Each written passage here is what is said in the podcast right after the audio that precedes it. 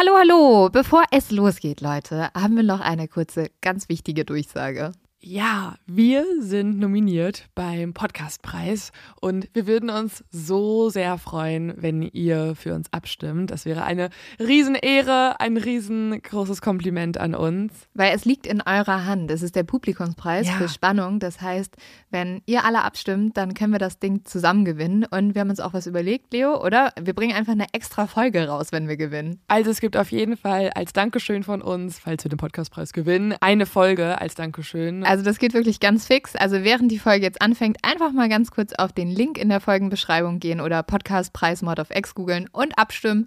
Dankeschön! Dauert nur wenige Sekunden und man muss sich auch nicht registrieren. Und jetzt geht's los mit der Folge.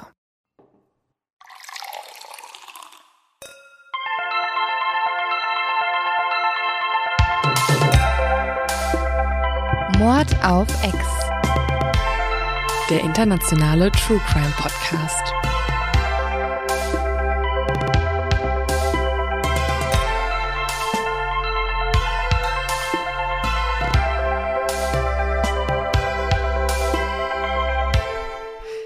Hallo und herzlich willkommen zu einer neuen Folge Mord auf X. Diesmal aus dem Hotelzimmer heraus. Ja, wir sind gerade in Berlin. Ähm, wir Wunderschön Hotel am Potsdamer Platz. Also Äh, nein, traumhaft. Erstmal ein durchschnittliches Hotel. Ja, aber ähm, wir haben hier unsere Produktionsfirma getroffen, weil wir ja gerade ähm, eine Doku planen und ähm, ja, ist ganz nett hier, oder?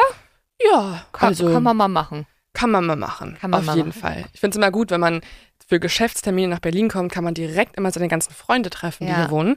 Und ähm, das ist immer super entspannt, weil hast du Arbeit und Freundschaft. Weil. Leute, Auch weil ich das bei dir wir- auch habe. ja, ja, Hm. jeden Tag. Aber Leute, nämlich, ihr merkt schon, wir sind gar nicht so negativ gegenüber Berlin eingestellt, wie immer die ganzen Berliner. Wir haben denken. selber in Berlin gewohnt. Ja, und wir haben sehr viele Freunde hier. Ähm, Leo, ich habe aber das Gefühl, Mhm. und ich glaube, hier in Berlin habe ich das Gefühl noch mehr, dass ich nicht mehr Dass du Drogen nehmen möchtest. Ja, das, dass wir, das dass wir. Dass wir jetzt hier die Line auf den Tisch packen Ja. sollen. damit der Podcast besser läuft. Nein, ähm, dass ich nicht mehr am Zahn der Zeit dran bin. Oh. Weil die coolen Kids von heute haben ja alle, und du noch mehr als ich, An wie so eine Oma. Ja, ich bin auch gefühlt eine Oma. Ähm, haben ja alle Ahnung von Sternzeichen. Das ist ja das neue Ding irgendwie Ja, ja, gefühlt. stimmt. Wahrscheinlich schon seit einem Jahr, ja. aber ich krieg's halt jetzt erst mit. Ja, ist schon ein bisschen länger tatsächlich. Und es ist ja. immer so, wenn man irgendwo hingeht, sind alle so, äh, ja, was ist denn dein As As Aszendent und äh, Wo ist dein Mondzeichen? Ja, wo drin steht die Sonne deine? Gefühle? Und Ja. wenn es einem nicht gut geht, dann ist es nicht, weil man irgendwie einen Kater hat, sondern Nein. weil Saturn in Retrograde steht. und ich habe wirklich, also ich habe da gar keinen Plan von. Ich habe da Das auch ehrlich möchtest du gesagt ändern? Ja, also ich habe jetzt das Gefühl, wenn ich cool sein will, wenn ich ähm, richtig cool in Mhm. Berlin sein will und Genau, so, wenn du, aber und wenn Wissenschaftler dich vielleicht nicht mehr so cool finden sollten, dann sollte ich jetzt ähm, mich mit Sternzeichen beschäftigen. Und deswegen habe ich gedacht, weil es ist ja noch Anfang des Jahres, habe ich uns mal unser Jahreshoroskop rausgeguckt. uh, Und zwar von einer ganz seriösen Quelle. Äh, www.sternzeichenjahreshoroskop.de nee, Go Feminin. Fand ich, fand ich einen schönen Seitennamen. Also Ich bin mega oft auf Go Feminin. Ja, die, also das sieht Immer. auch alles schön aus hier. Also ich glaube, die können dir bestimmt verraten, wie dein äh, nächstes Jahr wird. Sie verraten mir zumindest immer, wo meine, wann meine Periodenschmerzen wehtun und wann ich mir Sorgen machen sollte. Und das stimmt? Ja, ich hole mir voll oft davon Tipps. Ja, vielleicht muss ich mein Leben jetzt danach ausrechnen. Also, du bist ja Steinbock Mhm. und darfst jetzt auswählen. Und voll viele sind so, passt voll. ja, safe. Und alle Steinböcke sind jetzt auch so, okay, ich bin bereit.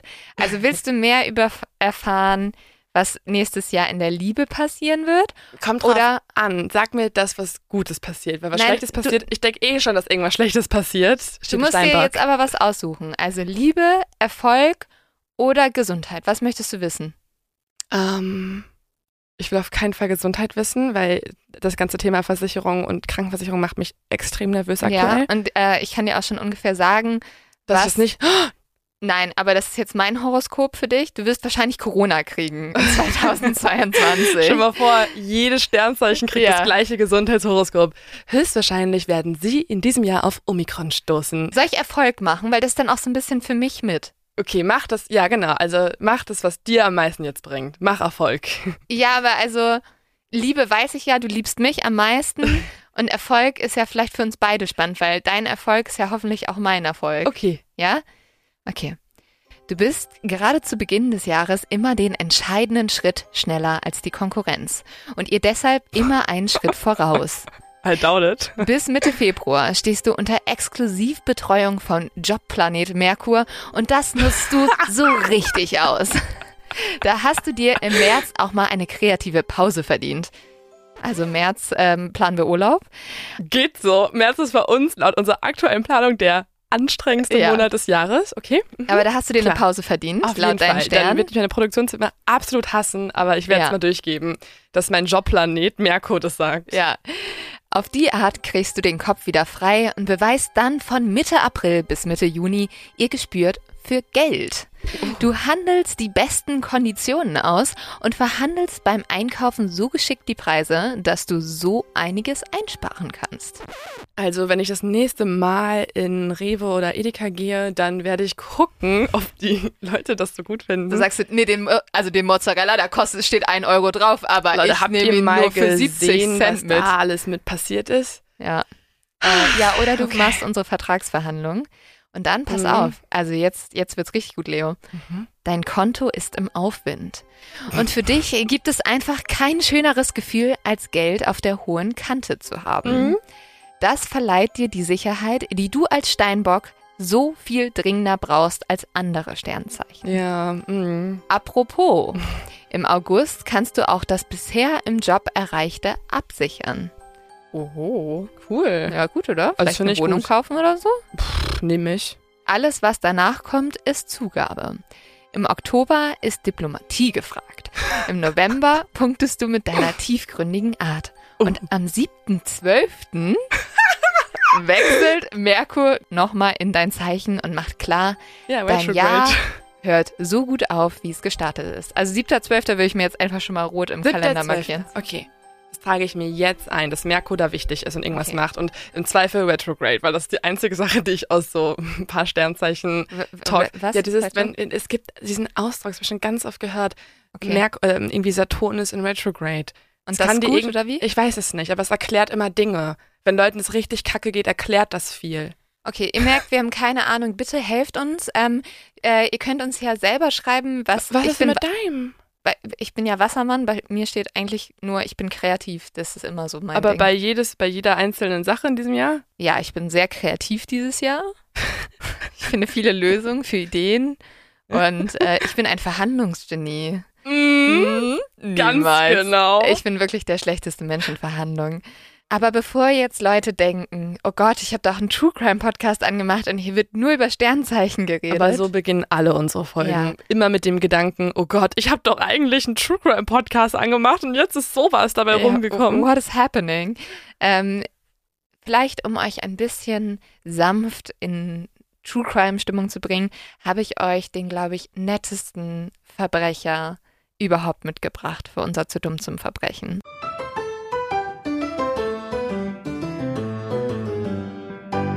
Und zwar ist es der 61-jährige Robert. Robert musste 2004 vor Gericht, weil er zu höflich war. Er hat nämlich eine Bank überfallen und ist dann zu der Frau am Schalter gegangen, hat ihr so einen Zettel rübergeschoben, darauf stand, geben Sie mir bitte das Geld, ich habe ein Messer. Und dann hat er aber gedacht, was, oh, für, was für eine kleine. Hm, hat Ja. sich nicht so richtig getraut. nee, und jetzt pass auf, er wollte nicht unhöflich sein und da war ja eine Schlange an Menschen, die schon anstand, um am Schalter Geld abzuheben. Und deswegen hat er den Zettel nach vorne geschoben und hat sich dann aber hinten in der Schlange angestellt. Ach du Jemine. Weil er halt nicht wollte, dass jetzt die, er wollte sich halt nicht vordrängeln. Und er hat dann auch noch in der Schlange gewartet, als die Polizei schon kam. Nein! oh mein Gott! Er war wahrscheinlich so, ja, sorry, also ich war noch gar nicht dran. Und selbst der Staatsanwalt hat dann gesagt, Auf dem Weg zur Polizeiwache betonte er, er habe wirklich niemanden Schaden zufügen wollen. Und der Staatsanwalt meinte so, das war der netteste Bankräuber ever. Hat er auch noch ähm, das Ziel gehabt, mit dem Geld allen Obdachlosen seiner Stadt zu helfen? Wahrscheinlich. Und wahrscheinlich hatte er auch noch Bonbons für die Polizisten dabei oder so. Und oh. so, Käsebrot habe ich heute Morgen geschmiert. Hier wird das Gehalt ein bisschen aufgestockt mit. Nehmen Sie mal an. Ähm, ja, super dumm, aber auch echt nett. Also so nett, dass er nicht drängeln wollte, ne? Weil drängeln, also es ist ja schon nicht nett, dass ein Bankräuber überhaupt die Bank ausraubt, aber die Art und Weise, wie sie es tun, ist ja auch oft nicht ja. nett, ne? Sich reindrängen, reinplatzen, ja. Leute überraschen und so. Und er hat es halt einfach ein bisschen bisschen ähm, wohlerzogener gemacht, Stell aber auch vor, sehr dumm. Ja, du kommst zu uns Gespräch in der Schlange und dann so, ja, warum sind Sie hier? Ja, also, äh, also ich muss noch Geld abheben und das ist so nervig bei der Bank und er so, ja, bei mir so ähnlich. Also ich muss ein bisschen die Bank ausrauben, aber die brauchen hier auch immer ewig, ne? Deswegen warte ich jetzt auch mal hier in der Schlange. Okay, das ist einfach nur wirklich dämlich, aber auch nett, höflich und, ja. und ein bisschen süß. Wahrscheinlich hat er sonst richtig viel Scheiße am Stecken ja. gehabt und finden ihn jetzt süß. Wir finden ihn jetzt süß. Es gibt aber einen Mann, über den wir heute sprechen wollen, den ich ehrlich gesagt gar nicht süß finde. Nein. Wir ähm, sprechen ja heute über den Mann, über den wir auch schon etwas in der letzten Folge gesprochen haben. Also an alle, die ein bisschen durchgehalten haben, aber noch nicht die Folge letzte Woche gehört haben. Es ist Teil 2. Schreckt euch nicht, dass ihr ein paar Sachen noch nicht kennt. Aber die äh, Folgen funktionieren auch separat voneinander, oder? Ja, eigentlich schon. Ja. Mhm. Die Folgen, also die, doch kann man sich schon anhören. Ich glaube, es wäre besser, wenn man auch die andere gehört hätte, aber es geht. Wenn ihr jetzt irgendwie einen Hass habt auf die vorherige Folge und wollt ihr auf keinen Fall hören, ja. ist kein Stress. Hört euch einfach nur diese an. Und tatsächlich habe ich der Folge ja auch schon einen Titel gegeben. Und zwar ähm, Mein Vater der Serienmörder. Mhm. Und Lindes hat auch einen Grund übrigens, warum ich die Folge so genannt habe. Denn ähm, tatsächlich habe ich mir gedacht, vielleicht wäre es für diese Folge auch gut, wenn nicht nur in der letzten Folge jemand aus eigener Erfahrung über diesen Menschen gesprochen hat, sondern auch in dieser Folge, weil mich hat diese krasse Frage interessiert, wie wird ein Mensch zu so einem Monster? Weil es gibt nämlich Informationen darüber, dass Bobby Joe Long eine Familie hatte, zwei Kinder hatte und der liebende Vater zu Hause gewesen okay. sein soll. Und deswegen dachte ich mir, okay, wer kann besser aus erster Hand erzählen, was mit ihm passiert ist, als seine eigene Tochter? Und habe mal geguckt, ob ich die Tochter finde und tatsächlich tatsächlich haben wir auf Facebook geschrieben und sie hat sehr spontan sich jetzt gestern entschieden, dass sie sprechen möchte. Sie hat noch nie Ach, ein Interview gegeben, weil krass. sie. Noch nie? Nö. Weil es ja auch mega unangenehm, ne? Dein Vater ist der bekannteste Serienmörder ganz Floridas gewesen, ne? Ja. Also ganz. Und warum ganz wollte sie mit, mit uns sprechen? Weil ich ähm, in der Folge einen Fokus darauf setzen möchte, auf die Frage, wie wird man zu so einem Menschen? Was passiert ja. mit dir, dass du so wirst? Und genau zu diesem Thema hat sie ganz viel zu sagen. Okay, was man spannend. noch nicht so richtig weiß. Also super krass, dass du mit ihr geredet hast. Ich bin sehr, sehr gespannt auf mhm. das Gespräch. Ich muss aber sagen, ich bin auch schon ein bisschen kritisch dem Ganzen gegenüber eingestellt. Jetzt schon. Ja, ähm, weil ihr, also ich du kann, weißt ja noch gar nicht, was sie sagt. Ja, aber ich kann ja verstehen, dass ihr, sie ihren Vater wahrscheinlich liebt und toll findet, aber ihr Vater ist halt einer der schlimmsten Menschen überhaupt, ne? Aber mal gucken, was sie erzählt. Und ich finde die Frage auch super interessant. Wie wird jemand zu mhm. sowas? Das ist ja, was wir immer versuchen zu verstehen. Mhm. Und ja, äh, natürlich krass, das aus erster Hand zu hören. Ja, also ich werde auch immer mal wieder was von ihr einspielen hier. Ähm, damit ist ja auch okay, weil tatsächlich hast du recht mit deiner mhm. Vermutung schon. Denn ähm, Sarah Crosby, so heißt sie, hat sich entschieden, mit mir zu sprechen, weil sie den Wunsch hat, darüber aufzuklären, ähm, was mit ihrem Vater passiert ist, weil für sie in ihren Augen war ihr Vater nicht immer das Monster, für das ihn viele halten und auch ja. wir ihn halten an vielen Stellen. Lass uns doch mal da anfangen und vielleicht verstehen wir dann auch mehr, warum er diese Taten überhaupt begangen hat. Genau, weil das ist die große Frage in dieser Folge. Wie wird jemand zu einem Serienmörder, der so brutal vorgegangen ist wie Bobby Joe Long. Denn kurzer Reminder, wir haben letzte Woche schon drüber gesprochen, Bobby Joe Long hat über 50 Frauen vergewaltigt und mindestens 10, die konnten bewiesen werden, mindestens 10 Frauen ermordet. Und eine der Frauen, die er vergewaltigt hat, war mhm. halt Lisa, mit der wir ja letzte Folge gesprochen haben. Genau, Lisa McVeigh hat überlebt und dafür gesorgt, dass dieser Mann zu Fall gebracht werden konnte und auch im Endeffekt dann an dem Ort gelandet ist, den wir uns jetzt anschauen, nämlich auf dem Todestrakt. Ich möchte nämlich ganz alternativ in den Fall einsteigen, mal nicht komplett am Anfang, sondern mit dem Ende von Bobby Joe Long. Und dieses Leben endet mit der angeordneten Hinrichtung. Die soll am 23. Mai 2019 stattfinden, also erst vor drei Jahren. An diesem Tag soll sich die Zahl an Todeskandidaten auf dem Todestrakt in Florida von 341 auf 340 verringern. Ein paar Wochen vor diesem Datum startet jedoch eine Person den Versuch, diese Hinrichtung aufzuhalten. Es ist eine Frau, die nicht will, dass Bobby Joe Long vom amerikanischen Staat per Gesetz umgebracht wird, sondern die sich dafür einsetzt, dass er weiterleben soll. Hm. Ihr wer? Ziel ist es, ja, wer? Ist es Lisa? Nein, es ist seine Tochter. Okay, ja, ich wollte gerade schon sagen, das hätte ich überhaupt nicht verstanden. Nein, nein, Lisa ist sehr glücklich, dass das ganze okay. Kapitel endet. Gut. Aber. Ja, es gibt ja immer Leute, die dann irgendwie auf einmal verzeihen und sagen, nein, er ist Ja, Lisa hat tatsächlich verziehen. Aber trotzdem war sie sicher, sicher, dass er sterben sollte. Genau, also ja. sie ist auf jeden Fall für die Todesstrafe. Es ist natürlich ein brisantes Thema, auch aktuell noch in den USA, viel diskutiert. Und ich verstehe viele Argumente auf beiden Seiten.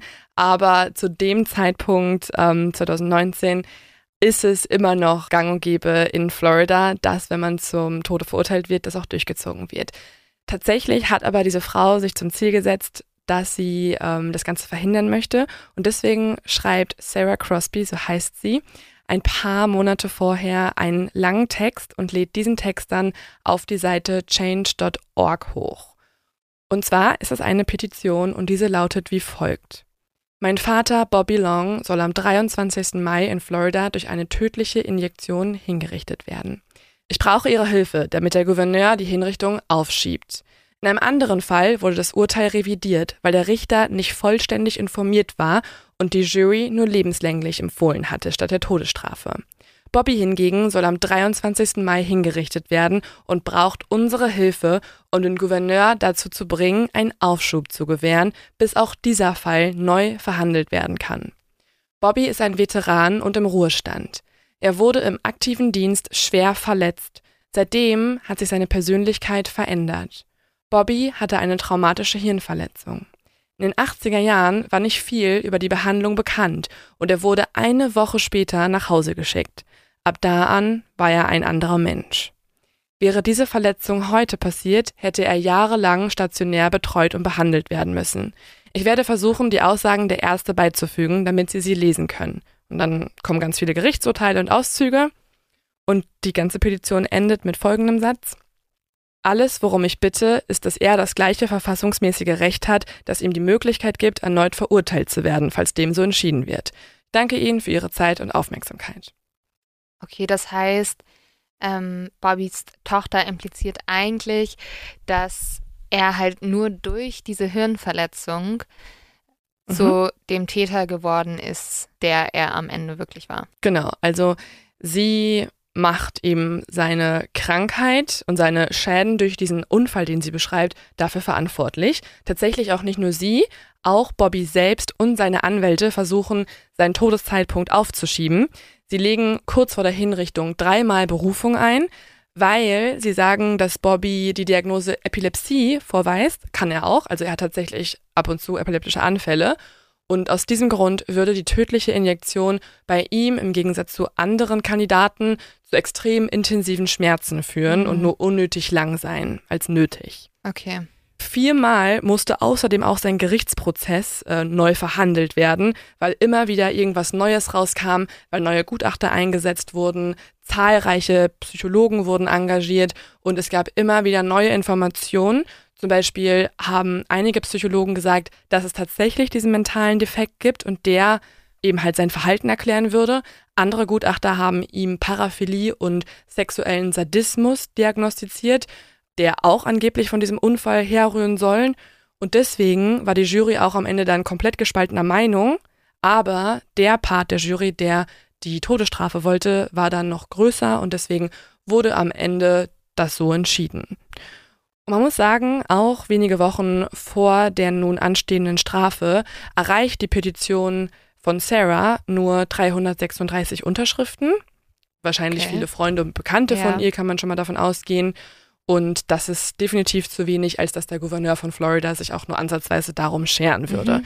Ich meine, viele haben ja auch äh, den Fall von Julius Jones mitbekommen, Mhm. ähm, der letztens äh, ja auch eigentlich zum Tode verurteilt werden sollte und hingerichtet werden sollte, wo sich äh, viele Leute dafür eingesetzt haben und das nun aufgeschoben wurde.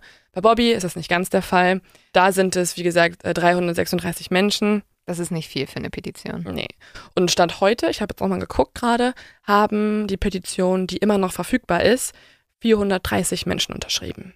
Obwohl er Okay. schon tot war wegen dem Ja, ich Moment. also ich weiß sagen. nicht, warum man das jetzt noch unterschreibt. Keine Ahnung. Ja, gut. Deswegen kommt der Tag der Hinrichtung dann auch immer näher. Bobby Jolong wartet mittlerweile auch schon 30 Jahre auf diesen Tag. So lange ist er schon in der Todeszelle. Am Abend vor der anstehenden Hinrichtung ist es laut Gesetz erlaubt, dass die Person aus der Zelle herausgeholt wird und in eine Überwachungskammer gebracht wird. Dort wird nun alles geprüft, was die Person macht, damit sie nicht nochmal irgendwie vorher schon einen Mhm. Versuch startet oder irgendwas sich antut. Außerdem bekommt Bobby nun auch die Möglichkeit, dass er nochmal die letzte Chance hat, Fernsehen zu schauen, andere Medien zu nutzen und er darf auch nochmal seine Anwälte und Familie kontaktieren. Hat er nicht auch seine letzte Mahlzeit dann? Oder ist das nee, Genau. am nächsten Tag erst? Genau, Ne? doch, das stimmt auch. Also er darf die jetzt schon mal bestellen für den nächsten Ah, okay. Tag. Er darf sich aussuchen, was er möchte. Denn ähm, das ist bei allen ähm, Häftlingen so, die zum Tode verurteilt wurden. Die dürfen sich am letzten Tag kurz vor der Hinrichtung nochmal ihr Wunschessen aussuchen. Mhm. Und das macht auch Bobby. Er bekommt relativ früh, man darf sich auch die Uhrzeit aussuchen, er sucht Ja. sich 9.30 Uhr morgens aus. Da wird er mit einem sehr ungewöhnlichen Frühstück geweckt, denn seine letzte Mahlzeit ist Roast Beef, Speck und Pommes. Zum Frühstück. Mhm. Oh. Ich habe mich auch gefragt, was meine letzte Mahlzeit wäre. Weißt du was, was du aussuchen würdest? Ich glaube, wenn ich müsste entscheiden zwischen süß und nicht süß. Und wenn ich süß wählen dürfte, also noch ein Dessert, Mhm. 100% Waffel mit Nutella. Oh, du liebst Waffeln halt zu sehr. Oh, sehr. Ja. Ähm, ich glaube, ich würde eine, ich würde nicht, glaube ich, so mein Lieblingsessen nehmen, sondern ich würde ein Essen nehmen, das mich an eine richtig schöne Zeit erinnert. Mhm. Ähm, zum Beispiel würde ich, glaube ich, die Kartoffelsuppe meiner Oma nehmen. Weil die hat meine Mama Ja. zum Beispiel immer für mich gemacht, wenn Mhm. ich krank war. Das ist jetzt nicht was, was ich sagen würde, ist mein Lieblingsessen oder so. Mhm. Aber ich glaube, ich hätte halt als letztes Essen gerne etwas, was ich so mit einer positiven Zeit verbinde oder was mir halt, Mhm. was mich irgendwie beruhigt, weil ich, aber wahrscheinlich isst man es dann und denkt dann, oh, es ist nicht wie von Mama so. Also du denkst dir halt, fuck, ich werde gleich sterben wahrscheinlich ja, beim ja, Essen. ja, voll. Ähm, ich verstehe, ein Serienmörder hat sich mal eine Olive nicht Was? entkernt bestellt. Der hat einfach nur einen Teller mit einer Olive drauf bekommen. Vielleicht wollte er halt mit dem Kern noch jemanden anspucken. Das Noch sein? seine Hinterblie Ja. Hinterbliebenen der Opfer oder was? Ja, irgend So gegen die Scheibe. Nee, also ähm, ich verstehe das tatsächlich ein bisschen, weil ich glaube, man hat ja auch keinen Hunger. Wenn du weißt, du wirst in ein paar Stunden hingerichtet, als wenn du dann noch dir irgendwie geil Burger reinpfeifen möchtest. Mm, Ich wäre so aufgeregt, also keine Ahnung, wie ein Serienmörder dann empfindet in dem Moment, aber Ja. oh mein Gott. ja, das stimmt schon. Ja gut, Bobby hat sich auf jeden Fall Roastbeef, Speck und Pommes bestellt. Also der hatte noch richtig Hunger. Der hatte schon auch Bock drauf. okay. Ähm, hat das dann um 39 gegessen Ah. und wird nun die nächsten sechs Stunden einfach warten müssen, weil die Hinrichtung ist erst für 18 Uhr angeordnet. Während Bobby in der Zelle darauf wartet, dass er gleich abgeholt wird, füllt sich der Zuschauerraum vor der Todeskammer langsam. Insgesamt nehmen dort 25 Menschen Platz. Darunter sind sechs Reporter. Von Bobbys Familie ist niemand da. Niemand. Mm-mm. Seine Ex-Frau hat aber etwas übermitteln lassen, denn ähm, es war ein Bekannter der Familie da, um die Worte der Ex-Frau zu übermitteln bei der Hinrichtung. Die sage ich dir gleich. Okay. Alles chronologisch. Okay. Die anderen Menschen, die sich in den Zuschauerraum setzen, haben aber sehr wohl einen gemeinsamen Bezug zueinander. Sie sind zwar nicht verwandt, aber sie haben alle etwas erlebt, das sie doch verbindet. Denn der Mann, der gleich vor ihnen stehen wird, hat ihnen entweder einen geliebten Menschen genommen Mm. oder hat sie vergewaltigt. Das heißt, einige seiner Opfer sind nun auch anwesend. Vielleicht wollte deswegen die Familie auch nicht da sein, um die Mm. Opfer nicht zu treffen, Ja, ne? das kann auch sein. weil ihnen das, das Bild ruiniert hätte, Ja. dass sie von ihrem Vater, von Ja. ihrem Mann haben. Vor allem dürfen die Opfer auch noch mal Reden halten. Ja, finde ich Also- auch total gerechtfertigt, Ja. dass sie das dürfen. Ja. Zum Beispiel nimmt eine Frau Platz. Ähm, sie heißt Linda Nuttall. Neben ihr sitzt ihr Ehemann. Beide haben sich fest vorgenommen, zur Hinrichtung zu fahren, weil sie, wie sie sagen, ein Kapitel beenden möchten in ihrem Leben. Linda hatte damals eine Zeitungsannonce aufgegeben, um ein paar alte Möbel zum Verkauf anzubieten. Als der potenzielle Käufer, der sich später als Bobby herausgestellt hat, nach Hause kam, wurde sie gefragt, ob er auf Toilette gehen kann. Ihre Kinder waren übrigens zu dem Zeitpunkt zu Hause. Der Mann nicht, aber die Kinder. Und dann wurde sie vergewaltigt. Und obwohl Linda diese schreckliche Tat erfahren hat, beschreibt sie sich später als eine der Glücklichen, denn sie hat ja immerhin überlebt im Gegensatz zu vielen anderen. In der ersten Reihe setzt sich eine schwarze Frau hin, die extrem nervös ist. Neben ihr sitzt eine andere Frau, die immer wieder die Hand auf die Schulter legt. Es ist nämlich die Schwester von Chanel Williams. Chanel Williams wurde von Bobby Joe Long brutal ermordet und danach hat er ihre Leiche auch öffentlich hergerichtet, also um die Öffentlichkeit zu schockieren. Also so- das das Schlimmste. richtig inszeniert. Komplett. Das sozusagen. habe ich ja erzählt letztes Mal, was er gemacht hat. Ja, Wirklich die schlimmste Art und Weise, wie du einen geliebten Menschen auffinden kannst. Du weißt, der Person wurde nicht nur das größte Verbrechen aller Zeiten angetan, sondern ihre Leiche wurde nach dem Tod auch noch hergenommen, um damit eine Message zu senden. Also eine Ja. frauenfeindliche Message an die Polizei und die Öffentlichkeit. Chanels Schwester hofft dementsprechend, dass der Mann, der vor ihr gleich stehen wird, so sehr leiden wird, wie auch ihre Schwester damals gelitten hat. Sie will von ihm auch nichts mehr hören, obwohl Bobby gleich die Möglichkeit haben wird, auch noch eine letzte Rede zu halten, wenn er möchte. Aber sie sagt nur, eigentlich will ich nur, dass er fühlt. ja, dass er fühlt, was jedes einzelne Opfer gefühlt hat. Ne? Genau. Sie Ja. hat auch gesagt, sie will eigentlich, dass er nicht nur einmal exekutiert wird, sondern für jedes einzelne Opfer erneut exekutiert wird, also zehnmal. Ja, du musst, glaube ich, so eine Wut in dir haben. Lisa McVeigh ist natürlich auch anwesend. Sie setzt sich neben einen älteren Herr, der sie gerade überrascht hat, denn sie hätte gar nicht gedacht, dass er auch kommt. Und zwar hatte Lisa vor ein paar Wochen einen Anruf bekommen, in dem ihr das Datum mitgeteilt wurde und sie war natürlich extrem nervös und sie hat sich natürlich extreme Gedanken gemacht, weil für sie natürlich jetzt auch irgendwie ein Kapitel endet und dann, als sie dorthin gefahren war mit, diesem, mit diesen schlimmen Gefühlen, steht plötzlich der Mann vor ihr, der sie ja immer noch als sein Number One Hero bezeichnet, nämlich Larry Pinkerton. Und hat sie dort überrascht. Oh, also der Mhm. Kommissar, der ähm, Mhm. ihr auch geholfen hat. Genau. Die beiden warten nun gemeinsam auf Bobby Joe Long. Tatsächlich tritt er nun auch endlich in die Todeskammer. Gegen Viertel nach sechs zieht sich dann der Vorhang auf und entblößt einen alten Mann mit einem rundlichen Gesicht, grauen, hellen Haaren und einem weißen Bart. Unter seinen Augen liegen tiefe Augenringe und man sieht ihm die Angst auch schon im Gesicht an. Er sieht auch nicht so böse aus, fand ich. Nee. Aber man sieht Zeitleuten Ja. auch nicht an. Man, doch, manche wissen. sehen böse aus, manche fand auch, Serien. also ich fand Ted Bundy sah böser aus ja. als ähm, Mhm. Bobby. oder Richard Ramirez, so Ja, das absolute, mega gruselige Ja. Monster. Ähm, nee, also tatsächlich hast du recht, Bobby wirkt wirklich eher wie so ein alter Mann, der ähm, schon lange nicht mehr das Tageslicht gesehen hat. Leute haben ihn auch als sehr fahl und so beschrieben Mhm. in dem Moment. Der Scharfrichter führt Bobby dann zum Stuhl, auf dem er dann die Todesspritze gleich erhalten wird. Und man kann sehen, wie seine Hände zittern, als er den Anweisungen folgt. Mhm. Das muss auch super, Mhm. äh, super schlimm Mhm. sein, zu wissen, man wird jetzt gleich sterben. Ja, und 25 Leute gucken aufgeregt zu und Ja. warten auf diesen Moment sehnlichst. Ja, aber das haben die Leute auch verdient. Also ich bin Ja. gegen die Todesstrafe, aber Ja. ich kann verstehen, warum die sich das gewünscht haben. Bobby wird dann gefragt, ob er noch ein paar letzte Worte hat und seine Antwort lautet Nein. Damit ist Bobby Joe Longs letztes Wort Nein gewesen auf dieser Welt. Im Gegensatz zu Bobby hat aber eine andere Person sehr wohl einige Worte, die sie äußern möchte, und zwar Lisa. Als sie bei der Hinrichtung zu den Medien spricht, sagt Lisa McVeigh folgendes. Bobby Joe Long, höre mich laut und deutlich, höre meine brüllende Stimme, möge Gott deiner Seele gnädig sein.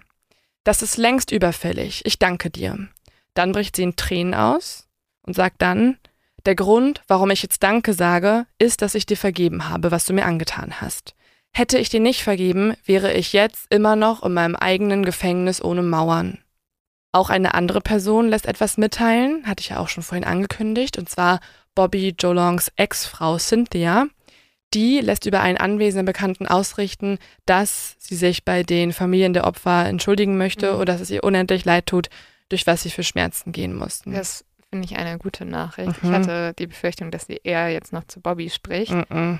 Aber ähm, nee. sehr gut. Ja. ja.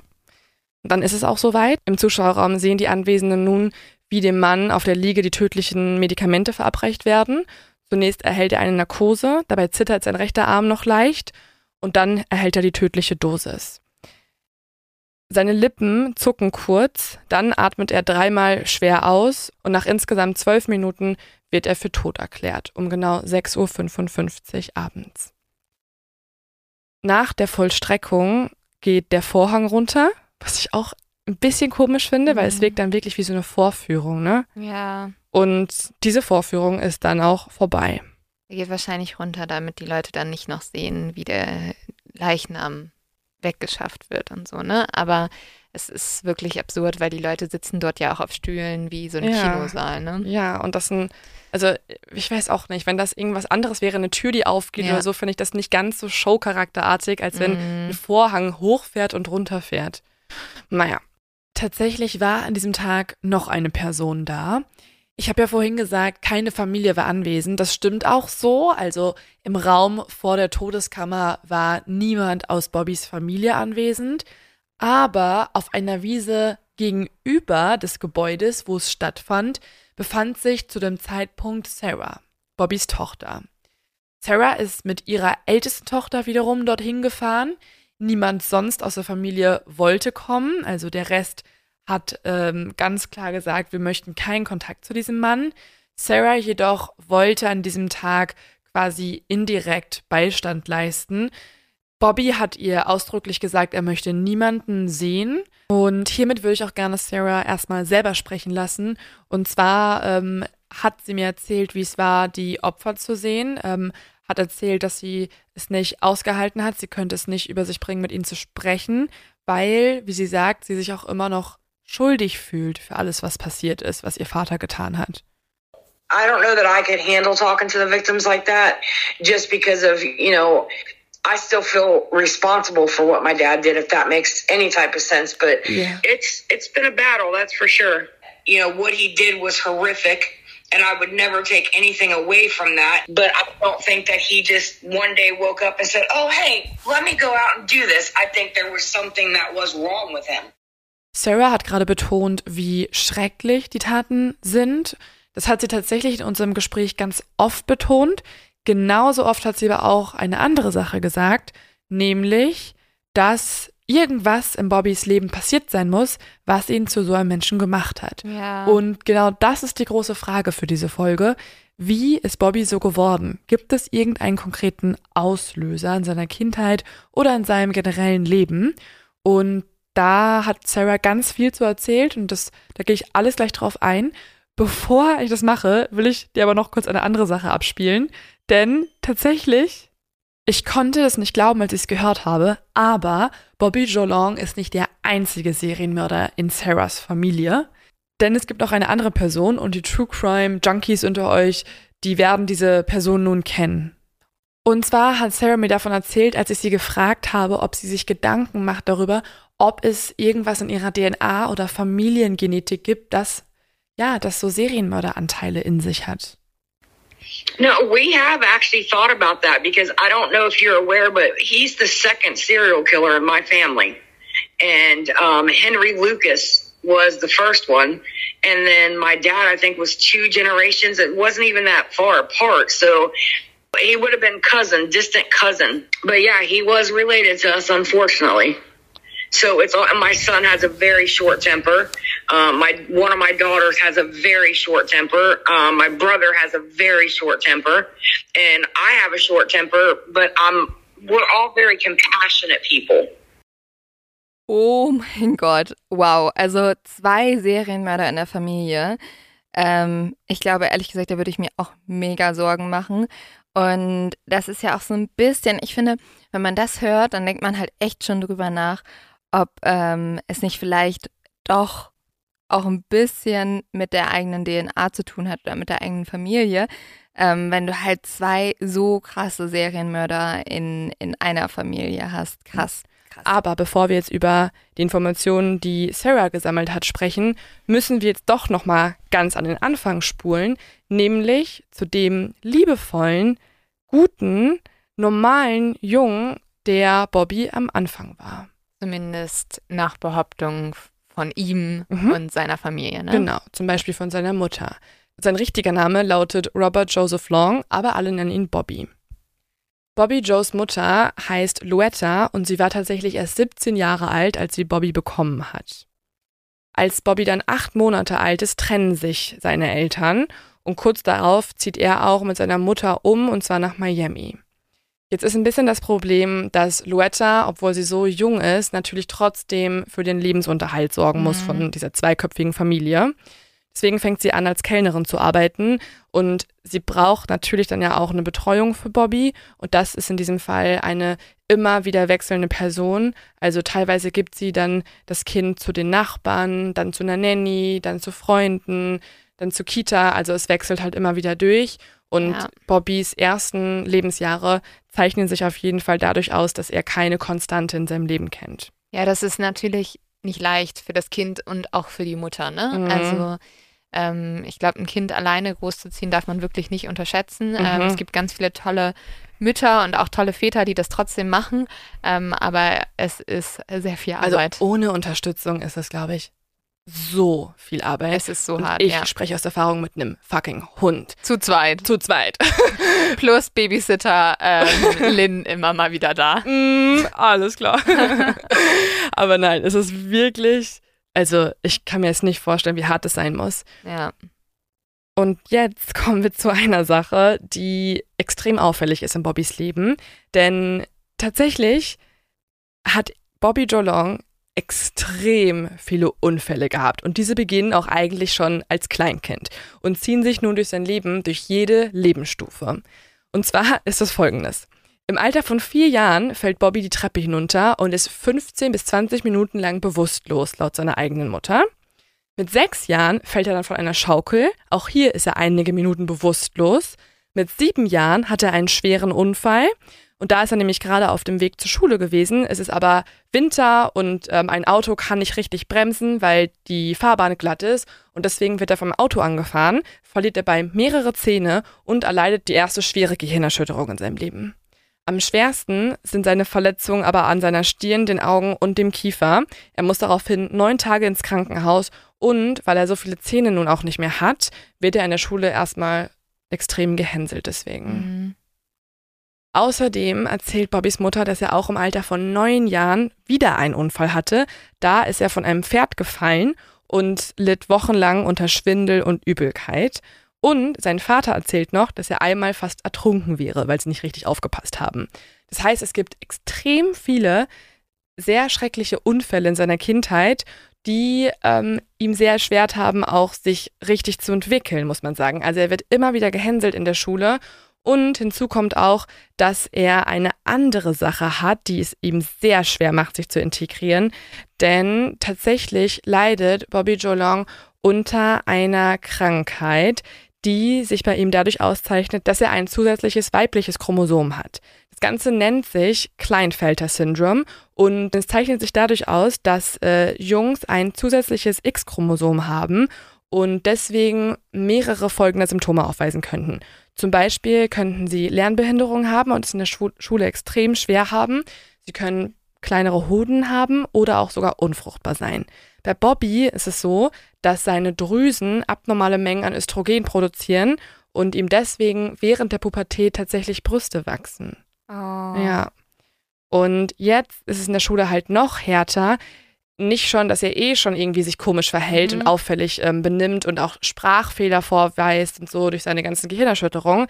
Denn jetzt hat er tatsächlich wirklich als erster Junge noch vor den Mädchen Brüste und leidet extrem darunter. Er wird jetzt immer wieder als Mädchen beschimpft. Ja, und, Und- er Mhm. verbindet natürlich dieses Weibliche jetzt mit Ja. was komplett Negativen. Genau, Ne? genau. Psychologen vermuten jetzt, dass sich genau in dieser Zeit auch der erste Hass auf Frauen gebildet hat. Ihm werden tatsächlich dann drei Kilo überschüssiges Gewebe auch wegoperiert, immer mal wieder. Er hat mehrere OPs an seinen Brüsten und man versucht das halt irgendwie so weitestgehend zu entfernen, dass er halt einen männlichen Körper hat. Außerdem passiert auch zu Hause ganz schön viel. Bobby Joes Mutter hat sich nun immer mal wieder mit ähm, Bobbys Vater vertragen und die beiden haben auch wieder neu geheiratet, sich dann wieder getrennt. Und in den Phasen, wo sie getrennt leben, hat Bobbys Mutter sehr, sehr viel Kontakt zu anderen Männern. Sie fängt nämlich an, als Barfrau zu arbeiten und nimmt regelmäßig auch Männer mit nach Hause. Was auch okay Was ist. okay ist, das Einzige, was nicht okay ist, ist, dass Bobby und seine Mutter in einer Einzimmerwohnung leben Mm. und im gleichen Bett schlafen. Oh. Das heißt, Bobby schläft eigentlich neben seiner Mutter und deren Affären. Oh Gott. Ja, und, okay, das ist gar nicht okay. und laut eigener Aussage hat er auch öfter seiner Mutter beim Sex zugeguckt. okay, im das ist wirklich Kindesalter. schrecklich. Okay, Ja. ja, gut. Seine Mutter streitet das ab. Das heißt, man kann daran auch Ja. zweifeln, ob es wirklich passiert ist. Mhm. Aber es wurde schon sehr detailliert von Bobby beschrieben und ähm, Oh, ja, okay. Ich kann mir auch vorstellen, in einer Einzimmerwohnung ist es halt schwierig. Aber es kommt dann zu einem guten Moment in Bobbys Leben, denn mit 13 Jahren trifft er auf die Liebe seines Lebens. Und zwar Cynthia. Die beiden werden erst beste Freunde in der Schulzeit und werden dann noch irgendwann ein Paar. Und nun verändert sich auch ziemlich viel in Bobbys Privatleben, denn er bekommt nun ein eigenes Bett. Er ist mittlerweile auch schon 14, 15 Jahre alt. Er ähm, fängt auch an, mit 15 nicht mehr zur Schule zu gehen, sondern eine Ausbildung zum Elektriker zu machen. Er hat nämlich einen normalen bis leicht über dem Durchschnitt liegenden IQ. Er und Cynthia werden dann auch ein sehr, sehr glückliches Paar. Laut Aussage von Cynthia haben sie eine super Beziehung. Ähm, sie machen alles zusammen. Cynthia ist auch so ein bisschen jetzt der Rückhalt für Bobby, ähm, den er immer brauchte. Also sie hört ihm zu, die beiden reden über die Kindheit, er verarbeitet ganz viel, auch die ganzen Mobbing-Versuche in der Schule und auch den Stress mit seiner Mutter, wenn diese halt Männer nach Hause gebracht hat, auf die er keine Lust hatte. Er musste auch immer wieder eine neue Vaterfigur akzeptieren in seinem Leben. Ähm, und das kann er alles mit Cynthia durchsprechen und verarbeiten. Aber dann hat er ja eine total positive weibliche Bezugsperson Mega. auf einmal, ne? Ja, also er sagt, das war die Liebe seines Lebens und Cynthia sagt das genauso. Bis heute. Über die Zeit am Anfang sagt es bis heute. Okay. Ja. Wow. Also laut Sarah hat ihre Mutter Bobby am Anfang immer extrem geliebt und fand ihn auch, also sie und übrigens sagt auch Cynthia bis heute, dass er ein super Vater war, ne? Auch während der Taten. Also Cynthia ist auch noch die Ex-Frau, die den Brief Ja. verlesen hat. Ja, weil er hatte nur eine Beziehung. Krass. Ja. Er war auch mega jung. Die haben nämlich schon mit 21 geheiratet Mhm. und auch schon in dem Alter Kinder bekommen. Okay, Und wow. zwar bekommen sie jetzt eine Tochter, Sarah, mit der ich ja gesprochen habe, die ihr auch schon gehört habt, und einen Sohn. Sarah beschreibt das Ganze als absolute Durchschnittsfamilie. Der Vater ist liebevoll, kümmert sich immer um sie, sie machen viele Dinge zusammen und sie kann sich immer nur an was Positives erinnern, bis zu dem Moment, wo Bobby wieder einen schweren Unfall erleidet.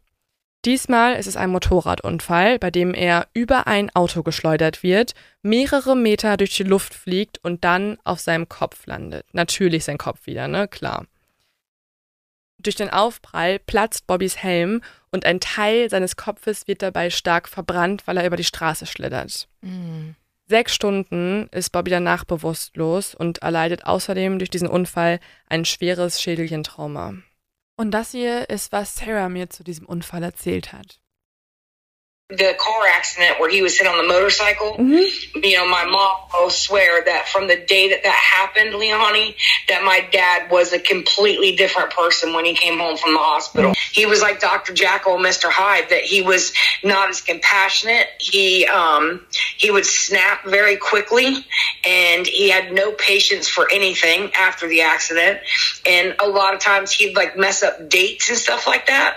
Sie hat gerade gesagt, dass Bobby, ihr Vater, eine komplett andere Person war nach dem Unfall. Das hat ihr ihre Mutter immer wieder erzählt. Also er konnte sich an Dinge nicht mehr richtig erinnern. Ähm, er hat äh, einfach total viel verwechselt. Er war wie ausgewechselt äh, generell. Und zwar ist Cynthia immer schon aufgefallen, dass Bobby ein bisschen impulsiv ist. Ja. Also in Streitigkeiten war er der Erste, der an die Decke geht und hat sich danach immer wieder entschuldigt. Also ein sehr, sehr impulsiver Mensch. Aber nach dem Unfall kann man tatsächlich sogar im Gehirn bei ihm Veränderungen feststellen. Denn im Bereich der Amygdala, also der Mandelkern, ähm, beziehungsweise eigentlich genauer der Mandelkernkomplex im Gehirn, der einen Teil des limbischen Systems ausmacht, genau dort regelt man eigentlich die emotionalen Äußerungen. Also wenn wir Angstgefühle haben Mhm. oder Liebe fühlen und so weiter, dann ist diese Entstehung der Gefühle im Mandelkern verankert. Und nach seinem Unfall sieht man tatsächlich, also äußerliche Veränderungen genau diesen Bereichs. Und das äußert sich auch in seinem Verhalten. Denn Cynthia beschreibt Bobby danach als absolut anderen Ehemann. Er fängt einerseits an, sehr ausfallend zu werden und sehr kontrollierend. Er fängt auch an, sie zu schlagen und das immer wieder. Ja, krass.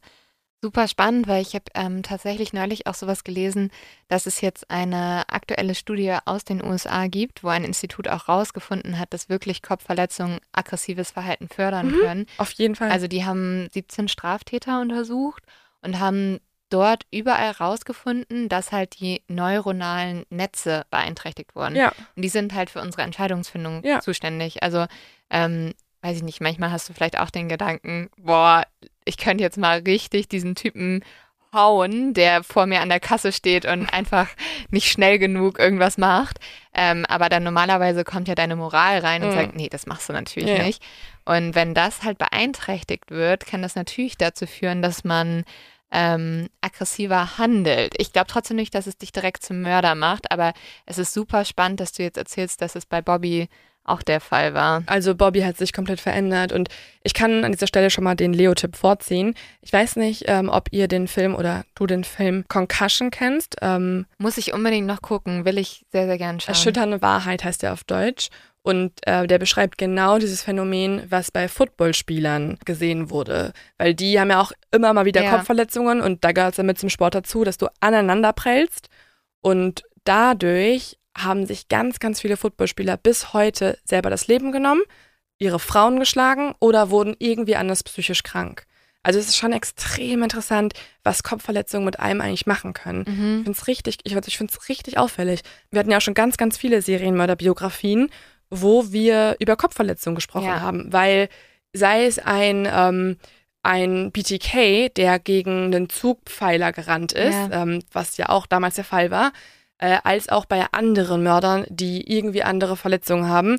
Es hat irgendwas mit der menschlichen ja, Gewaltbereitschaft zu tun. Das kann man, glaube ich, auf jeden Fall festhalten. Ja, es ist super spannend und ich glaube, es muss auf jeden Fall auch zukünftig ähm, berücksichtigt Mhm. Aber das Institut zum Beispiel aus den USA hat auch gesagt, das ist jetzt nicht der alleinige Auslöser, Ich sondern glaub, genau. führt halt dann noch mehr dazu. Ich, ich glaube, es ist eine Mischung halt, weil natürlich kannst du danach ja auch um Hilfe fragen. Wenn dir auffällt, Ja. wow, ich schlage jetzt meine Frau durchgehend, ich finde es eigentlich voll scheiße, dass ich es mache, solltest du halt zum Psychologen gehen und sagen, hey, ähm, genauso wie mit meinem Rücken irgendwas nicht stimmt, stimmt gerade was mit meinem Kopf nicht. Da muss sich halt ganz viel ändern, was so Versicherungen betrifft und Ärzte betrifft und Ja. das Denken in der Be äh, Bevölkerung, dass sowas normal ist, dass das Gehirn auch erkranken kann. Ja, Aber ähm, man muss auf jeden Fall sich Hilfe suchen, wenn man sowas bemerkt. auf jeden Fall. Bei und Bob- das hat Bobby nicht getan. Nein, bei Bobby ist es nämlich jetzt so, dass er wirklich regelrecht explodiert bei jeder Kleinigkeit.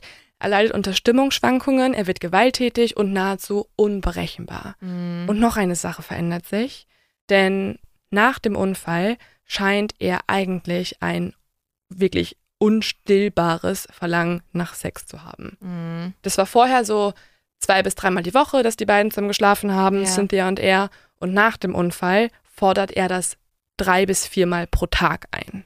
Wow. Mhm. Dafür musst du erstmal Zeit haben. Ja, ja. Und dein Körper muss das können. Also, Ja. wie geht das? Außerdem haben die Krankenschwestern berichtet, dass er sich bis zu fünf bis sechs Mal täglich einen runtergeholt hat im Krankenhaus. Ja. Auch wenn die ins Zimmer kam. Er war da einfach so am Machen. Ähm, weil er halt musste. Er hatte Das- nach dem ja. Unfall diesen Zwang. Das klingt ja nach Sexsucht tatsächlich. Ja, ja, oder nach einer Veränderung, die, genau, nach einer Sucht, nach einem Zwang, der Mhm. durch diesen Unfall entstanden ist, weil es war einfach seit der Zeit, wo er halt im Krankenhaus dann erstmal lag, ne? Und Cynthia ist darauf auch erstmal eingegangen, also sie hat sich dem angepasst. Ähm, sie hat auch die ganzen Eskalationen ignoriert und tatsächlich sogar auch sich damit abgefunden, dass er gewalttätig gegenüber ihr geworden ist. Denn sie, ja, sie macht das immer wieder auf diese Krankheit halt. Ähm, Ja, du denkst halt, ja, ich will ihm helfen, es ist ähm, es vielleicht nicht seine Schuld, genau. aber natürlich, also das, das kannst du nicht über dich ergehen lassen, das Ja. ist ja schrecklich. Ja, Also hat er sie richtig geschlagen. Ja, tatsächlich hat er sie sogar manchmal auch fast, also nicht fast, er hat sie tatsächlich manchmal sogar auch zur Bewusstlosigkeit gewirkt. Oh Gott. Ja. ja. Meistens war es dann so, dass er danach weinend sich Mhm. entschuldigt hat. Ähm, manchmal ist er auch aufgewacht nach der Bewusstlosigkeit und hat ihn auf dem Sofa liegen sehen, wie er einfach nur geheult hat, weil es ihm halt leid tat. Ja, das macht Das, das aber nicht genau, es besser. entschuldigt halt nichts, weil er hat es dann immer wieder gemacht. Und das hier ist, was Sarah mir über die Ehe von ihrer Mutter und Bobby erzählt hat. Yeah, she said it was very normal um, up until the time that he got in the car accident, and then it, it got to the point after the car accident that I mean, you know, you go from this normal man that you love and that treats you good to the point he was raping her and beating her, and you know that's the difference from that car accident of what it did to him, his personality. How many times they had sex in a day? He could never get enough sex, never. Ja. Das Ganze ging dann bis ins Jahr 1982 und da kam dann der finale Streit. Denn jetzt eskaliert ein Streit von den beiden so sehr, dass Cynthia endlich entscheidet, auch die Scheidung einzureichen. Hier war es wieder so, Cynthia und Bobby haben sich gestritten, Bobby hat sie gepackt, dann die Kehle gewürgt und ihr dann den Kopf an den Fernseher geschlagen. Daraufhin verliert Cynthia das Bewusstsein wieder mal. Als sie aufwacht, liegt Bobby dann auf der Couch, er weint, er sagt, dass es ihm leid tut, dass er es nie wieder tun würde, aber sagt dann im nächsten Satz, wenn du jetzt ins Krankenhaus fährst und es ihnen erzählst, was wirklich passiert ist, dann bringe ich dich um. Ja, Und dann das- kannst du ja. halt nicht mehr verzeihen, ne? Also wenn, und sie hatte das auch, kannst du sowieso ne? nicht verzeihen. Genau, natürlich nicht, kannst du eh Ja. schon nicht, aber du musst, da- es gibt keine andere Möglichkeit, außer halt die Scheidung einzureichen und ihn eigentlich auch anzuzeigen. Ja, natürlich. Du Genau. musst den, also schon bei der ersten Sache Ja. hätte sie ihn anzeigen Ja. müssen. Ja. Aber das ist halt das Problem. Und das ist ja bei häuslicher Gewalt, dass dann immer gesagt wird, ich mache das nie wieder, bitte verzeih mir, es war nur einmal. Und das Problem ist auch, er ist halt der Vater ihrer Kinder und die lieben das, ihren Vater. aber das ist scheißegal. Natürlich, ja, ja. Aber gut, das sagt man so einfach und macht das dann am Ende doch nicht, ne? Sie fährt dann halt selber an die Notaufnahme, um genäht zu werden und erzählt dort niemand, was passiert ist. Hat gesagt, ja, ich bin gestolpert und Ja, die, typisch, ja, die typischen Ausreden. Mhm. Aber etwas in Cynthia hat sich verändert. Sie ist ja mittlerweile auch am Rande der Verzweiflung und in diesem Moment denkt sie gar nicht daran, okay, ich könnte zur Polizei gehen. Sie denkt daran, ich will diesen Menschen umbringen. Aus Verzweiflung besorgt sich Cynthia deswegen eine Pistole und fährt zurück damit in die Wohnung. Als sie dort ankommt, ist es bereits nachts und Bobby sch liegt schlafend im Bett. Cynthia setzt sich dann vor das Bett auf die Kante und zielt mit der Waffe auf Bobbys Kopf. Aber sie kann nicht abdrücken. Denn in ihrem Kopf kreisen nun ganz, ganz viele Gedanken. Okay, ich muss ins Gefängnis. Wenn ich das jetzt tue, muss ich ins Gefängnis. Was passiert dann mit den Kindern? Ich habe den Kindern ihren Vater genommen. Ich habe die Kinder alleine gelassen. Was soll ich tun? Ich will diesen Menschen aber was antun. Ich will mich schützen und so weiter. Es sind alles Gedanken, die sie hat in dem Moment, aber sie kann nicht abdrücken. Und plötzlich wird es dann immer später und irgendwann ist es morgens und irgendwann klingelt dann auch Bobbys Wecker. Und als Bobby jetzt die Augen aufmacht, sieht er, wie Cynthia die Waffe auf ihn gerichtet hat und sagt dann nur Cynthia, mach es doch, du traust dich doch eh nicht. Und tatsächlich hat Bobby auch recht, Cynthia traut sich wirklich nicht. Weil sie im Gegensatz zu ihm vielleicht kein Mörder ist. Genau, das ist vielleicht ein guter Unterschied. Ja. Aber sie packt am nächsten Tag ihre Sachen, auch die Sachen der Kinder, und reicht daraufhin die Scheidung ein und zieht auch weg. Sehr gut. Im Gegensatz zu Cynthia und dem Leben der Kinder, was sich nun zum Guten wenden wird tatsächlich, stürzt Bobby ab jetzt völlig ab. Seine Ehefrau und seine Kinder waren nämlich das Einzige, was ihm so ein bisschen noch Halt gegeben hat, auch wenn er n- Ja. eskalativ war, aber Nein. immer noch kein Mörder. Vielleicht hat er aber auch ehrlich gesagt, das, was er jetzt den Frauen angetan hat, hat er vor an seiner eigenen Ehefrau Mhm. rausgelassen. Ja. Und vielleicht, wenn Cynthia nicht gegangen wäre, Ja.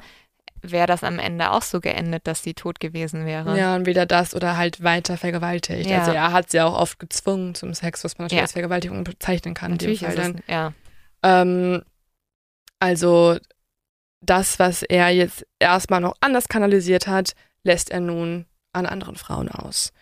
Zunächst zeigt sich das aber erstmal in seinem Job. Da bekommt er nämlich extreme Probleme, weil er seit seiner Kopfverletzung auch Sprachfehler entwickelt hat und teilweise gar nicht mehr zu verstehen ist. Also er kann nicht mehr kommunizieren mit seinen Kollegen und deswegen wird er eh schon als ein bisschen komisch abgestempelt.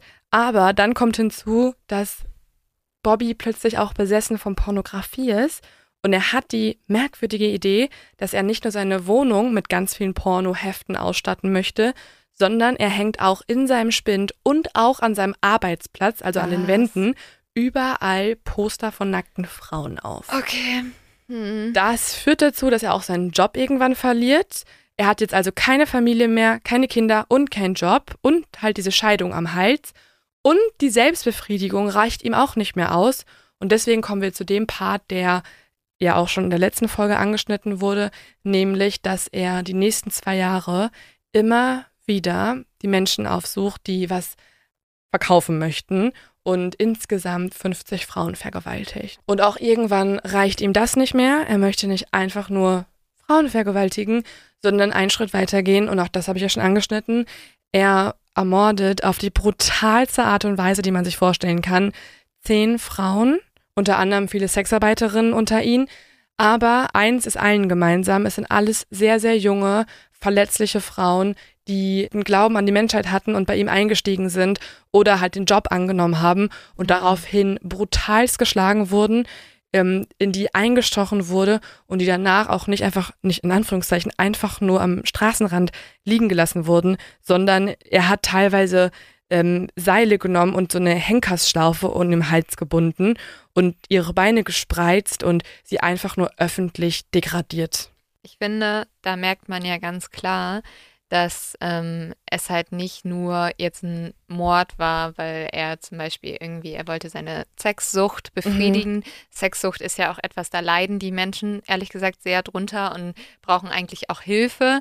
Ähm, und es war jetzt nicht nur so, dass er ähm, Frauen vergewaltigt hat, was ja auch super schlimm ist, und dann irgendwie sie getötet hat, um den Mord ja zu verdecken, sondern anscheinend wollte er danach ja auch Ja. noch diese Wut ausdrücken, die er irgendwie gegen Genau. Frauen hat, vielleicht auch, weil er seine Mutter gehasst hat, weil er dann auch noch seine Frau gehasst hat, dafür, dass sie ihn verlassen hat und so weiter und so fort. Genau. Ich finde es halt so unglaublich krass, dass er das alles getan hat. Also so ein abwertendes, total ekliges Verhalten gegenüber Frauen, ähm, während er eine eigene Tochter hatte, die er geliebt hat Mhm. und die ihn auch geliebt hat. und die er im Gegensatz zu allen Frauen halt gut behandelt hat, was ja auch Ja. eine kranke Vorstellung ist. Du behandelst einerlei Frauen auf die Art und Weise und dann kümmerst du dich aber liebevoll um deine eigene Frau, ne? Also die, also deine Ja. eigene Tochter. Aber denkst du da nicht manchmal so, ähm, ja, Das da- könnte meine die- Tochter das sein? könnte meine Tochter Mhm. sein. Das ich Aber krass. weißt du, bei wem er das gedacht hat? Bei Lisa. ja. Weil Lisa hat ja zu ihm gesagt, Mit ich will mich Vater. um meinen kranken Vater kümmern. ah. Und er ist ja ein kranker Vater. ah, deswegen hat ihn das so getriggert. Genau, das erklärt halt alles. Oh Gott, trotzdem, also Ja. muss ihm dann doch wohl aufgefallen sein, was er diesem Mädchen, das ihn Ja. an seine Tochter erinnert, Ey, es- angetan hat. Also oder? wenn man das Ganze deuten möchte, ist es schon, also sehr viel ergibt Sinn aus seiner Kindheit. ja. Zum Beispiel ist bei Bobby ja auch immer so gewesen, dass er, er war brutaler bei Frauen, je freizügiger sie waren. Mhm. Und das kann man dadurch erklären, dass er seine Mutter gehasst hat, wenn sie sich sehr freizügig gekleidet hat und zur Bar gegangen ist, um da zu arbeiten. Das waren die schlimmsten Momente für ihn in der Kindheit. Weil für ihn war das Signal, seine Mutter kleidet sich jetzt so und danach kommt irgendein Mann mit nach Hause und ich gucke dem beim Sex zu und meine Mutter verkauft sich unter Wert und so weiter. Das war seine Logik. Warum er diese Taten begangen hat, verstehen tut man es natürlich trotzdem nicht. Was ist denn überhaupt mit Sarah? So, hat sie das verstanden? Ja, das habe ich sie auch gefragt. Also, ob sie mal ihren eigenen Vater zur Rede gestellt hat und gefragt hat, was in ihm vorging, ähm, was er sich davon erhofft hat. Always. Always. But I could never ask him that question. Mhm. I don't know that I wanted to. I, I wondered about it, but I don't know that I wanted the answer to the question.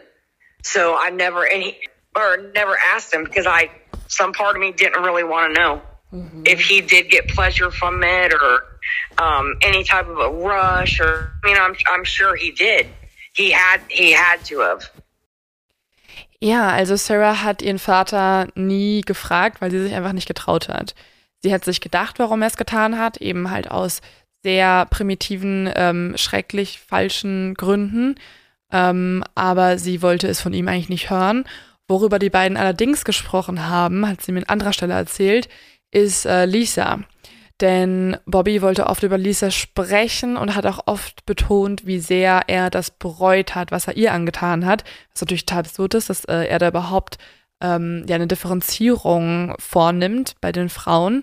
Aber das war schon ein Thema, über das die beiden gesprochen haben. Ja, und durch Lisa ähm, und dadurch, dass sie entkommt und ihn halt so durchschaut und dann das ja auch mit dem Vater erwähnt und so, Mhm. ähm, da, dadurch schafft ja die Polizei am Ende auch Bobby zu fassen, weil sie ja diese ganzen Informationen hat und auch Genau. die DNA-Spuren, ne? Genau, sie hat DNA-Spuren hinterlassen. Man kann auch feststellen, dass an einigen Tatorten die Reifenspuren identisch sind und eben die Teppichfasern aus dem Auto und ähm, andere Dinge in der Wohnung noch gefunden werden. Also es ist wirklich diese Beweislast, die Lisa zusammengetragen hat und nun auch erklären kann. Und dementsprechend weiß dann die Soko, die ja gegründet wurde, um die vorherigen brutalen Morde aufzuklären, nach wem sie eigentlich suchen mussten. Und dementsprechend kann Bobby dann auch relativ schnell, nämlich nur 36 Stunden nach Gründung der Ermittlungseinheit, auch gefasst werden. Bobby kommt dann natürlich sofort ins Gefängnis. Ähm, es ist dann ganz spannend, weil er streitet zunächst die Morde ab, aber er sagt, dass er Lisa getroffen hat, auch vergewaltigt hat und dann wieder gehen hat lassen. Und was ich auch ganz spannend fand, er hat sofort gesagt, dass er das nicht bereut. Obwohl er dadurch gefasst werden konnte, das wusste er ganz genau, Mhm. hat er gesagt, er hat es nicht bereut, sie gehen gelassen zu haben. Und das sagt er auch bis heute noch. Vielleicht, weil er sich da irgendwie noch ein bisschen nobel gefühlt hat. Keine Und weil sie ihm ja auch so immer gesagt hat, hey, wenn du mich gehen lässt, bin ich total stolz auf dich. Mhm. Also vielleicht hat er das halt irgendwie, Ich glaube, sie hat ihn einfach so nachhaltig beeindruckt Ja. und so sehr vielleicht auch an seine eigene Tochter erinnert. Ich glaube, das hat sie gerettet. Dann wurde natürlich immer mehr ihm vorgelegt, es wurden ihm Fotos vorgelegt, es wurde ihm die ähm, schwere Beweislast auch erzählt, die man schon gegen ihn gesammelt hat. Und nach einer Zeit hat er dann auch die anderen Morde zugegeben. Er hat dann auch seine Ex-Frau Cynthia angerufen und hat ihr dann erzählt am Telefon, dass er für alle Morde in Tampa verantwortlich ist. Das ist eine ganz krasse Sache auch, weil er hat Cynthia schon öfter mal angerufen und sie vor dem Mörder gewarnt. Weil wenn sie so telefoniert haben und darüber gesprochen haben, wann er die Kinder wieder abholt und so, ne, hat sie ihn manchmal gefragt, hä, was geht eigentlich in der Gegend bei dir ab? Warum werden da diese Frauen ermordet? Und er hat immer wieder zu Cynthia gesagt, Cynthia, vertrau nicht allen Leuten auf der Straße und du musst auf dich aufpassen. Obwohl er derjenige war. Es ist so krank. Äh, Vielleicht- Cynthia, also aus eigener Erfahrung kann ich sagen, das sind Vollidioten draußen und äh, pass mal ein bisschen auf, weil manchmal haben Leute so das Bedürfnis, Frauen umzubringen und ähm, Ich Also- glaube, so war es tatsächlich. Ja, wahrscheinlich. Hast du extrem gut nochmal nachgeschaut. ja, äh, gerne. ähm, ja, aber als er dann diesmal anruft, ist es anders. Er gesteht Cynthia, dass er der Mörder ist, den die ganze Welt oder ganz Florida, ganz Amerika gesucht hat. Cynthia ist dementsprechend schockiert. Sie beginnt sofort zu weinen. Und Bobby sagt ihr daraufhin, dass sie sich beruhigen soll und bittet sie, den Kindern zu sagen, dass er bei einem Autounfall gestorben sei. Wow. Aber auch feige. Also seine Kinder sollen denken, er war noch ein toller Mann. Mhm. Dabei war er halt Mörder. Ähm, Ein ja. toller Mann, der seine Frau geschlagen Mhm. hat und er sehr viele Frauen Ja. ermordet und äh, vergewaltigt hat. Ihr kamt daraufhin dann natürlich ins Gefängnis. Ich habe ja am Anfang der Folge schon angedeutet, dass der Prozess viermal wiederholt wurde, weil immer wieder was Neues auch zu seinen äh, Gehirnerschütterungen herauskam. Am Ende hat es aber nicht dafür gereicht, ihn lebenslänglich zu verurteilen, sondern ähm, er hat dermaßen viele Strafen bekommen, auch mehrmals lebenslänglich, aber eben auch die Todesstrafe. Und ich habe auch mit Sarah darüber geredet, also wie es ihr erging nach der Verurteilung von ihrem Vater. Und das ist, was sie mir alles erzählt hat. it, I know without a doubt it changed me and my brother. You know what I mean? What my dad did, the choices that he made, it changed how we how we grew up. I had to change my name because of my dad when we were going from fifth to sixth grade. Mm. We had to move from where we lived because of my. There was a lot of things. Okay, how their yard looked with the news crews and you know reporters just everywhere on their sidewalks and their neighborhood was inundated with it. That's what our house was like when he first got arrested. And my name was the same as his, my first and middle name. So we had to, you know, he had to sign and give permission for me to be able to go to court and change it because we had people sending death threats to me to show him what it felt like to have their daughter raped, his daughter raped and murdered. But you So were I mean, it, it's a, a lot. We had cops that went to the, to school with us, and you know they stayed at school with us for the first couple months because of the threats. They the cops stayed at our house out by our glass door um, for months after that because of the threats that were being made, and it, it it's a lot, a lot of things that people don't really think about. You know that as weird as it sounds, it's that was normal. That was my normal. You know, I had a friend that her and I were best friends when my dad got arrested. And of course, it wasn't something we could hide because of the media circus. But um, her parents forbid her to speak to me ever again. Ja, also ihr habt gerade gehört, Sarah hat erzählt, wie sich ihr komplettes Leben verändert hat. Sie, mu sie musste ihren Namen ändern, sie hat die Schule gewechselt, tatsächlich ist die Familie auch weggezogen, weil jeder sie von der Seite angeschaut hat. Ist ja auch klar, wenn ähm, man die Tochter eines Serienmörders ist, dann wollen die anderen Freunde in der Schule nichts mehr mit einem zu tun haben. Sie hat auch erzählt, wie ihre beste Freundin sie nicht mehr sehen durfte und auch bis heute sich nie wieder gemeldet hat, seitdem das rauskam. Und es ging sogar so weit, dass die Familie Morddrohungen erhalten hat, damit Bobby selbst mal sehen sollte, wie es ist, wenn ähm, ja ein geliebter Mensch ihnen weggenommen wird. Deswegen, äh, da war alles mit dabei und äh, man kann, glaube ich, nachvollziehen, dass es eine extrem schwere Zeit war. Aber ähm, tatsächlich hat sich Sarah dann irgendwann dazu entschieden, wieder Kontakt aufzunehmen.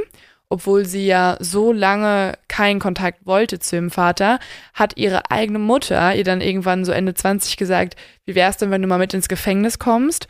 Und das hat Sarah auch gemacht. Cynthia und Bobby hatten tatsächlich ziemlich lange noch Kontakt und immer mal wieder Briefe geschrieben und ähm, Sarah hat auch erzählt, wenn die beiden sich im Gefängnis getroffen haben, haben sie Händchen gehalten, was ich auch total absurd finde, weil so viel passiert ist, was man eigentlich nicht verzeihen kann. Was jetzt auch noch ein bisschen absurd ist, und zwar würde ich ja jetzt denken, okay, er weiß, woran es liegt, er weiß jetzt, was auch mit ihm passieren wird, vielleicht hat sich im Todestrakt irgendwas in ihm verändert, aber eigentlich nicht, denn nachdem er jetzt 2019 gestorben ist, hat man bei ihm im Todestrakt einige Briefe an andere Häftlinge gefunden, in denen er ganz ausführlich über seine Vergewaltigungen geschrieben hat und seine Morde und auch ehrlich gesagt nicht wirklich Reue zeigte, Mhm. sondern es noch immer ziemlich geil fand. Mhm. Ne? Also auch nicht so geil. Das Einzige, was er bis heute hin sagt und auch in diesen Briefen geschrieben hat, ähm, dass er nicht verstanden hat, wie er Lisa McVeigh das antun konnte. Und er hat über sie definitiv nüchterner geschrieben und hat sie auch als ein gutes Mädchen in seinen Briefen beschrieben, von dem er einfach nicht weiß, warum er genau sie ausgewählt hat für all das. Übrigens, er hat genau nach Lisa noch zwei weitere Frauen ermordet. In den wenigen Stunden, also so ein bisschen als Stellvertreter-Ding. Oh Gott. Ja. Und ich muss auch sagen, also ähm, wir haben ja letztes Mal drüber gesprochen, Lisa ist, glaube ich, eines der ähm, beeindruckendsten Mädchen und später eine der beeindruckendsten Frauen, über die wir Mhm. je gesprochen haben. Trotzdem ähm, ist Lisa ja nicht besser als einer der anderen Frauen, die äh, Bobby vergewaltigt oder umgebracht hat. Ähm, und äh, das ist, finde ich, auch total abartig, dass er da so eine Abstufung macht, nur weil sie irgendwie nett zu ihm Ja, gewesen ist. ja. Also, keine Ahnung. Ähm, was ich sehr beeindruckend fand, als äh, Lisa ja mit der Presse geredet hat, ähm, zur Hinrichtung Mhm. von Bobby, hatte sie ja ganz besondere Ohrringe drin. Stimmt, also das, äh, hab, das haben wir zusammen, glaube ich, entdeckt. Ne? Wir Mhm. haben uns das, ähm, das Video angeguckt und es ist total krass. Sie hat so, so silberne Ohrringe, wo man einen Baum drauf sieht. Ja, ich fand es so, also ja. so bewegend auch, weil als sie damals ja ähm, von Bobby freigelassen wurde, hat sie ja so eine alte Eiche gesehen Mhm. und ähm, Für äh, sie der Start des neuen Lebens. ja und Freiheit wird. und Hoffnung und ich fand es so schön, dass sie diese Ohrringe hatte, also weil da war halt diese Eiche drin. Mhm. Also total symbolisch und äh, fällt einem, glaube ich, auch nur auf, wenn man ihre Geschichte ganz genau kennt. Mhm. Aber das hat so ein bisschen Hoffnung gegeben, ehrlich gesagt. Aber das ist, äh, was halt so absurd ist, wir reden ja hier über ganz viele Frauen, ähm, mit denen Bobby zu tun hatte, die auch, äh, von denen Bobby das Leben extrem beeinflusst hat. Und äh, deswegen finde ich Sarah auch so spannend. Ich Mhm. finde es ähm, total bewegend, was sie erzählt, dass sie auch so für ihren Vater noch kämpft. Aber ich glaube, und das ist leider super schwer für Kinder und ganz schrecklich, dass man sich halt leider auch damit manchmal abfinden muss, dass äh, die Eltern schlimme Taten getan haben. Ja. Das war ja auch, also gerade wenn man jetzt mal so sich die Nazi-Zeit anguckt, wo auf einmal in den 68ern Mhm. die ähm, ganze, eine ganze Generation, äh, eine ganze Generation total ausgerastet ist, weil sie halt alle realisiert haben, hey, unsere Eltern sind äh, Mörder. Mhm. Und ich befürchte, dass halt bei Sarah Es ist wahrscheinlich Ja. ganz viel Verdrängung und Ja. nicht wahrhaben wollen. Und ähm, ich, ich glaube, es ist natürlich eine riesengroße Last, so aufzuwachsen. natürlich. Weil du bist natürlich ein Teil von deinen Eltern ja auch. Also Ja. de deine Eltern sind ja deine, dein Fleisch und Blut in dem Ja. Sinne. Und ähm, wenn dann dein eigener Vater ein Serienmörder ist, man will sich nicht vorstellen, was es auch mit Scham zu tun hat dann im Kind und Natürlich. so. Und ich glaube, ähm, ihr ist es ganz wichtig, halt diese Krankheit zu betonen, Und ich glaube, um eine da- Erklärung für sich selber auch zu erschaffen. Und es ist auch generell total wichtig, weil darüber, dass wir jetzt auch darüber sprechen, verändert sich hoffentlich was. Und Menschen wie Bobby Mhm. kriegen Hilfe oder suchen sich Hilfe, ähm, weil wir haben ja jetzt auch mehrere Krankheiten angesprochen, die er hatte und wo es wirklich gut gewesen wäre, wenn er auch zum Beispiel allein schon mit seiner Sexsucht, wenn er da einfach Hilfe bekommen hätte. Ne? Also das, das Voll. ist natürlich ein Riesenpunkt. Für mich war jetzt irgendwie Bobby Jolong echt eine eigene Folge wert, in dem Sinne, in Anführungszeichen, ähm, weil wir haben ja ganz oft diese typischen Kindheitsmerkmale, Mhm. ähm, wo Kinder selber schreckliche Schmerzen erleiden, wo sie ähm, selber gequält wurden, vielleicht sogar auch vergewaltigt wurden und so weiter und sich dadurch zum Mörder entwickelt haben. Und bei Bobby, klar, dass seine Mutter vor Mhm. ihm eventuell Geschlechtsverkehr hatte, ist natürlich für einen Jungen ziemlich Ja. ähm, ja, belastend und wahrscheinlich verändert das auch was in dir. Aber es fehlt ja trotzdem diese, also seine Mutter hat ihn ja trotzdem geliebt und er hat seine Mutter auch geliebt in dem Sinne als Junge. Ja, es gibt halt diesen Auslöser mit der Kopfverletzung. Genau, und das, was bei ihm so spannend war, fand ich, war halt wirklich diese Kopfverletzung, diese vielen, immer wiederkehrenden Kopfverletzungen, weil wir darüber mal so beiläufig schon gesprochen haben, aber ich wollte in dieser Folge wirklich den Fokus darauf setzen, weil ich diese wissenschaftliche Erkenntnisse auch so spannend finde. Und falls ihr noch mehr darüber wissen wollt und einen generell einen guten Film sucht, guckt euch wirklich, ähm, guckt euch Erschütternde Wahrheit an, ähm, auf Englisch Concussion mit Will Smith. Vielleicht kennt ihn noch jemand den Film schon.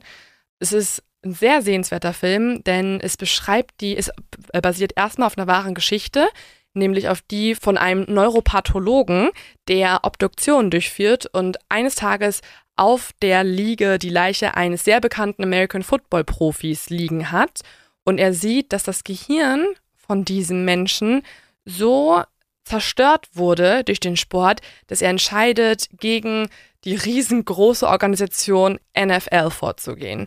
Und natürlich muss er mit sehr viel Gegenwind rechnen, weil man möchte ja nicht wahrhaben, dass der, ja, der Sport der Nation ähm, wichtiger als Gott für Amerikaner kritisiert wird. Aber die Erkenntnisse, die er zusammengesammelt hat, sind mega, mega spannend. Und ich finde es schon richtig krass, wie wenig wir eigentlich über den Einfluss des Gehirns bei solchen Verletzungen wissen. Ja, ich glaube, da wird sich auch noch viel tun. Also diese Studie, von der ich erzählt habe, von dem amerikanischen Institut, die wurde 2017 Mhm. gemacht. Ähm, das ist ja auch in Forschungsjahren noch nicht lange her. Ich glaube, ähm, da wird viel passieren. Bei Fußballern in Deutschland spricht man ja auch über sowas. ja, Durch und, die ganzen Kopfbälle. naja, und da wird sich vielleicht auch ähm, in Bezug halt auf Verurteilungen was ändern. Mhm. Also, dass man sowas in Betracht zieht und dass man äh, dann vielleicht auch mehr äh, psychologische Hilfe halt für Täter anbietet. Ne? Mhm. Und ganz zum Ende unseres Gesprächs habe ich Sarah nochmal gefragt, ob sie Bobby mal gefragt hat, was er denn so zu den Taten gesagt hat. Also ob er ähm, Reue zeigte oder sich irgendwie geäußert hat. Und das ist, was sie gesagt hat. He has, um, stating that he sees their face every day. There's not a day that goes by that he doesn't think about them or regret what he had done, but he knows he can't take it back.